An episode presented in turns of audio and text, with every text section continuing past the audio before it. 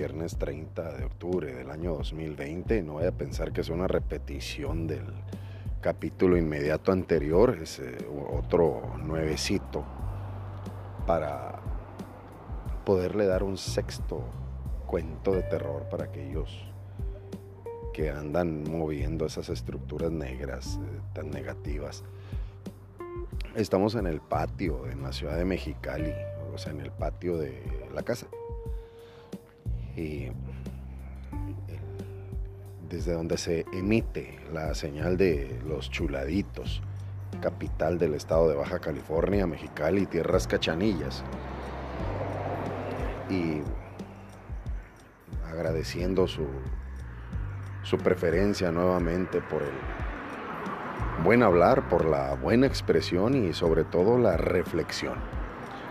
Porque su servidor se puede equivocar, pero final de cuentas usted tiene la última palabra. Dejamos el tema más que puesto para, para poderlo compartir, para poder reflexionar, para poder llegar a, a un punto en común, sobre todo a un punto bueno. En este capítulo reciente anterior le, le hablé de esa negatividad de los disfraces y de, la, eh, de, de lo que se espera, la necesidad que tiene el humano de, de sentirse seguro. Pero ¿qué más seguro se puede sentir usted si no es en las manos de Dios, en los brazos de María, en, los labios de San José?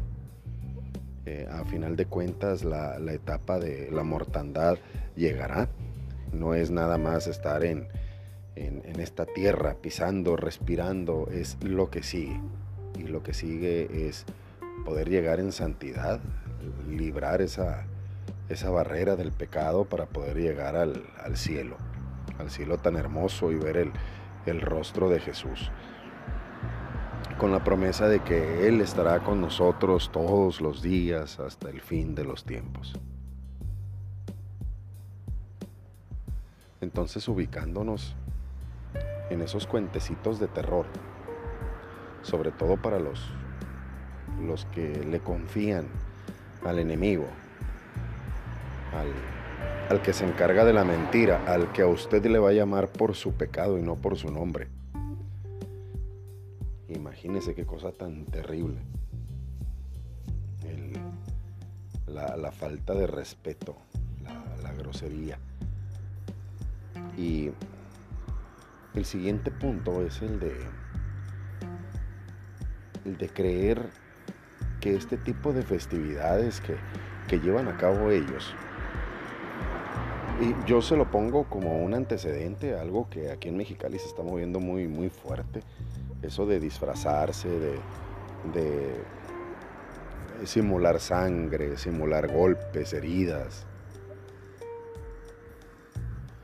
Ahora una de mis alumnas me mostraba una, una herida muy profunda, muy horrible. Le digo, pues mi niña, cuídate de, de que no te vayan a llevar al seguro porque ahorita con poquito te, llevan y te diagnostican COVID y aguas. Porque ahorita ya quien no lo tiene, no, lo tenemos, Ya, es algo común.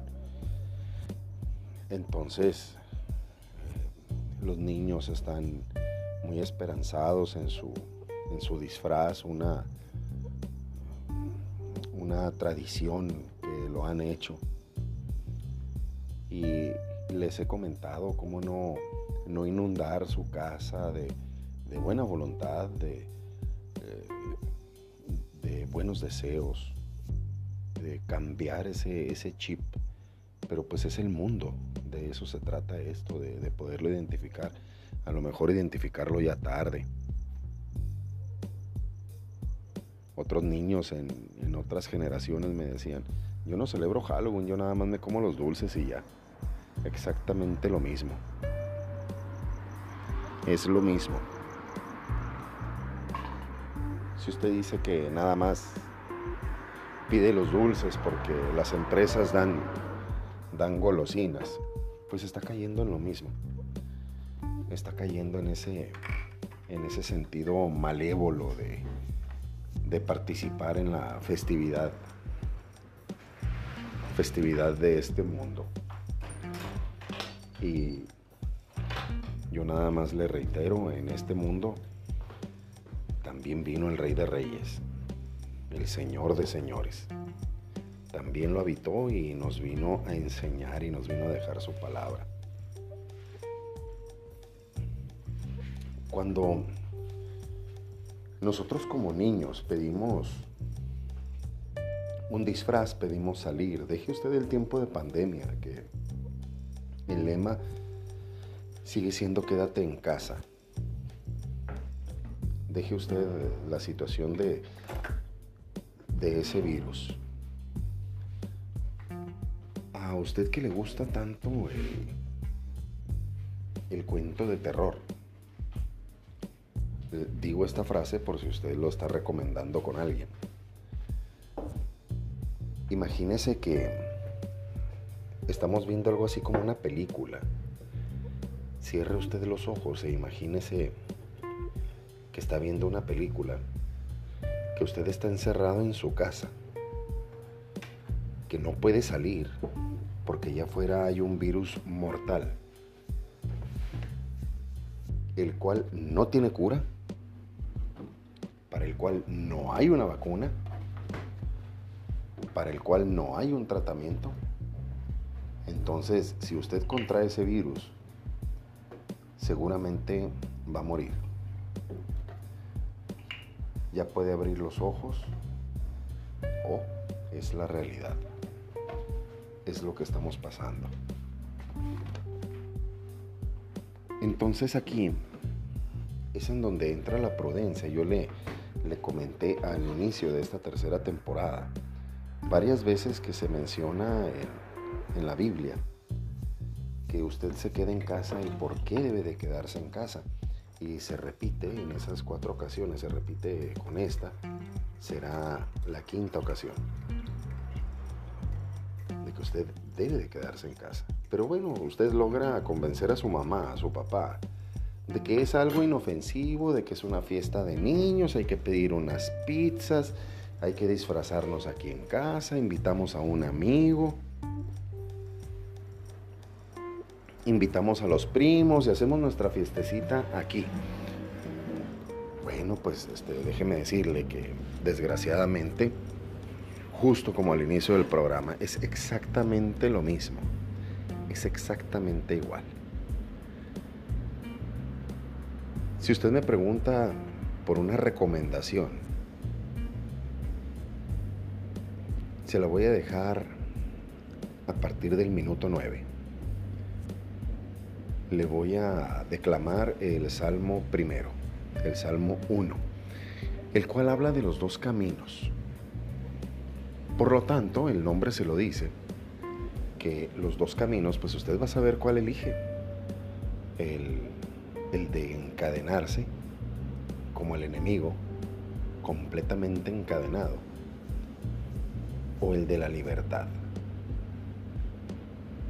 Y en este Salmo 1,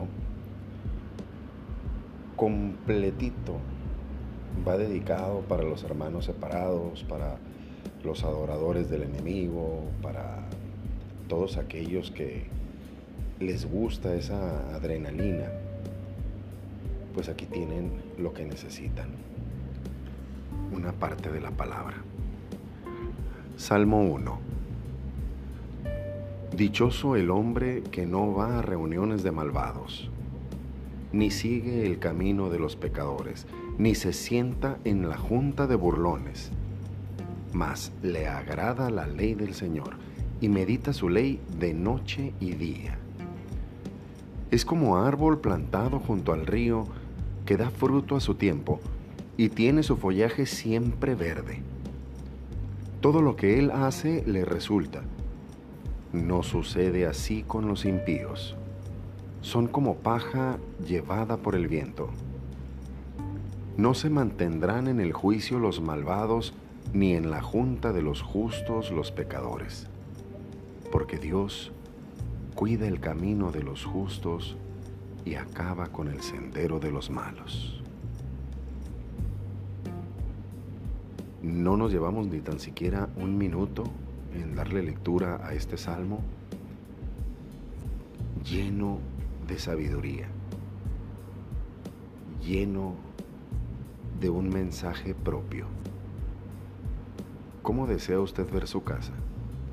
Que se le muevan las cosas, que se le pierdan las cosas, que no prospere usted económicamente, que de su boca salgan puros improperios, que se vean de una manera sucia, que ni tan siquiera se disfruten como familia. Y no pueden pedir algo porque se burlan de ustedes. Usted elige qué hacer. Y ahora le voy a dar lectura al Salmo 2, al Salmo número 2. Esto empezará en el minuto 11 para que usted tome su tiempo. Y le saludo a usted que va manejando también. ¿Para qué meten ruido las naciones y los pueblos meditan varios planes? Se sublevan los reyes de la tierra y sus fuerzas unen los soberanos en contra del Señor y de su ungido. Vamos, dicen, rompamos sus cadenas y su yugo quebremos. El que se sienta en los cielos se sonríe, el Señor se burla de ellos. Luego les habla con enojo y su furor los amedrenta. Yo soy quien ha consagrado a mi rey en Sión, mi monte santo. Voy a comunicar el decreto del Señor. Él me ha dicho, tú eres hijo mío, yo te he engendrado hoy. Pídeme, y serán tu herencia las naciones, tu propiedad, los confines de la tierra. Las regirás con un cetro de hierro y quebrarás como cántaro de arcilla. Pues bien, reyes, entiendan, recapaciten, jueces de la tierra, sirvan con temor al Señor, besen temblando sus pies no sea que se enoje y perezcan, pues su cólera estalla en un momento, felices los que en él se refugian.